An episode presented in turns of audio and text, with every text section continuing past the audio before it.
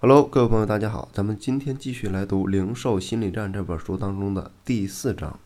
从未来的角度审视过去。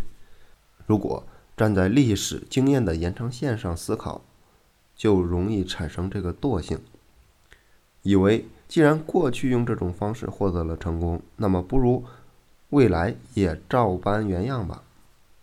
另一方面，当从未来的角度回顾现在时，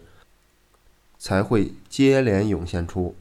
“我想变成这样，应该这样做”的想法，从而来调动，从而来调动人的积极性。不传达等于不存在，这是日本的艺术指导佐藤可士的一句口头禅。在零九年之前，Seven Eleven 的品牌是缺乏统一性的，比较单一。而且模糊的品牌形象让顾客难以理解 Seven Eleven 的真正的价值所在。所以当时铃木敏文在与佐藤交流的时候，佐藤也非常认同这一点，并给铃木敏文介绍了他协同某个时尚专卖店的客户进军海外推广品牌的案例。所以呢，当时的铃木敏文。被佐藤的这个理解能力深深的折服，便邀请他来帮助三 e 来文便利店设计整体的形象，从而来带这，从而来带领这个便利店更上一层楼。当时这个三 e 来文便利店的，例如这种饭团、便当，然后面包、配菜等等，这种原创的产品，这种原创的产品和 PB 系列的 Seven Prime、Seven Gold。的品牌 logo 与外包装的设计是杂乱无章的，有些是在这个 logo 上采用了控股集团的标识，有些呢则选择了 Seven Eleven 的标识，而有些则用的是 Seven Prime 系列的标识。于是，在一零年二月的时候，便开始了全面的更新产品的计划，同时也正式开启了。预计耗时一年的品牌建设项目。呃，在这个过程当中呢，铃木敏文，而在这个过程当中，铃木敏文通过佐藤的视角，亲身的感受到了当时 Seven Eleven 没能精准的把品牌价值传达给顾客的事实。因为在某一天的时候，这个佐藤在试吃了 Seven Eleven 的便当之后。突然提出了一个很有意思的问题：诶，这个便当是哪个店生产的？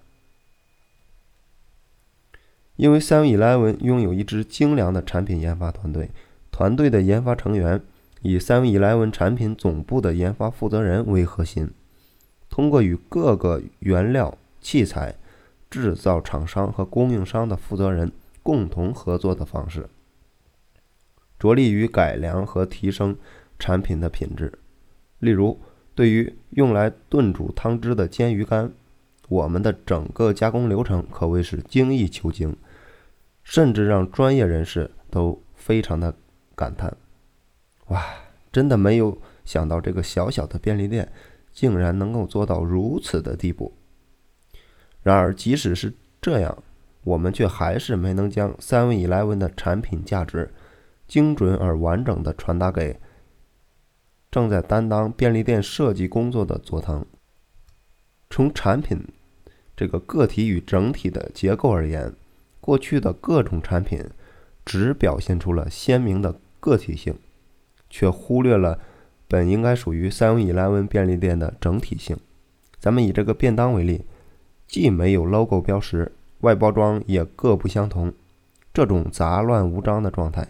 根本就没有办法向顾客传达出我们的品牌价值与形象，所以通过设计来传达流淌于基础之上的这个品牌的哲学就显得尤为的重要。在这期间，佐藤曾对这个铃木敏文说过一句话，让他感同身受，就是品牌设计最不可或缺的就是流淌于基础之上的哲学。所以这个品牌构建，就是指整理和明确品牌的存在的意义和本质的价值，并借助有效的沟通手段进行传播。如果站在顾客的角度来看的话，就是每个产品本身各不相同，也可以借由统一的 logo 标识和设计理念，发现隐藏在产品背后的品牌信息。不过，无论卖方掌握了多么高超的传播技巧，如果连最基础的思维模式都模棱两可的话，同样无法传达产品的本质价值。所以，这个流淌于基础上的哲学就变得非常的重要。如果商家拥有坚实的经营哲学，就能通过表层的沟通方式与顾客建立更深层的关系。可见，佐藤的这句话简明扼要的揭示了沟通的本质。咱们前文提到的一个 Frank Frank 的品牌，它的基本理念。是为顾客的日常生活中的各种场景提供全方位的价值，这也就是这一家家具品牌广受欢迎的原因。或许正是在于让顾客通过看得见的设计，对品牌理念产生共鸣的缘故吧。那么，Seven Eleven 应该如何应对今后的市场呢？自 Seven Eleven 创业以来，一直秉承着坚定的这个经营信念。在启动品牌建设的项目后，这个坚定的信念就是一心追求应有的经营姿态。如果一件事儿对顾客而言是理所当然的，那么即使以 Seven Eleven 当前的条件来说有多么的困难，也一定要排除万难，努力的来实现。因此。Seven Eleven 的经营模式并不是站在卖方的立场上为顾客着想，而是坚持站在顾客的立场上思考。此外，由于顾客心中的理所当然总是在不断的变化，所以我们真正的竞争对手并不是同行的其他公司，而是瞬息万变的顾客的需求。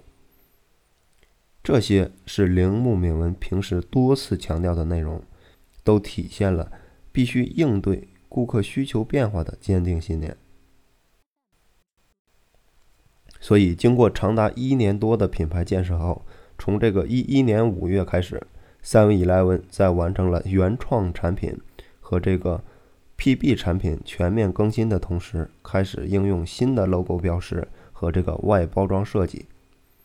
重新审视应有的经营姿态所起步的改革方案开始。借助了设计的力量，开花结果。在一一年的年末，Seven Eleven 所有的门店营业额的增长率达到了百分之六点七，远远高过于一零年时候的百分之二点二。全店的日均营业额也达到了六十七万日元，相比上一年增长了将近四万日元。这些出色的业绩非常直观地反映了改革的成功性。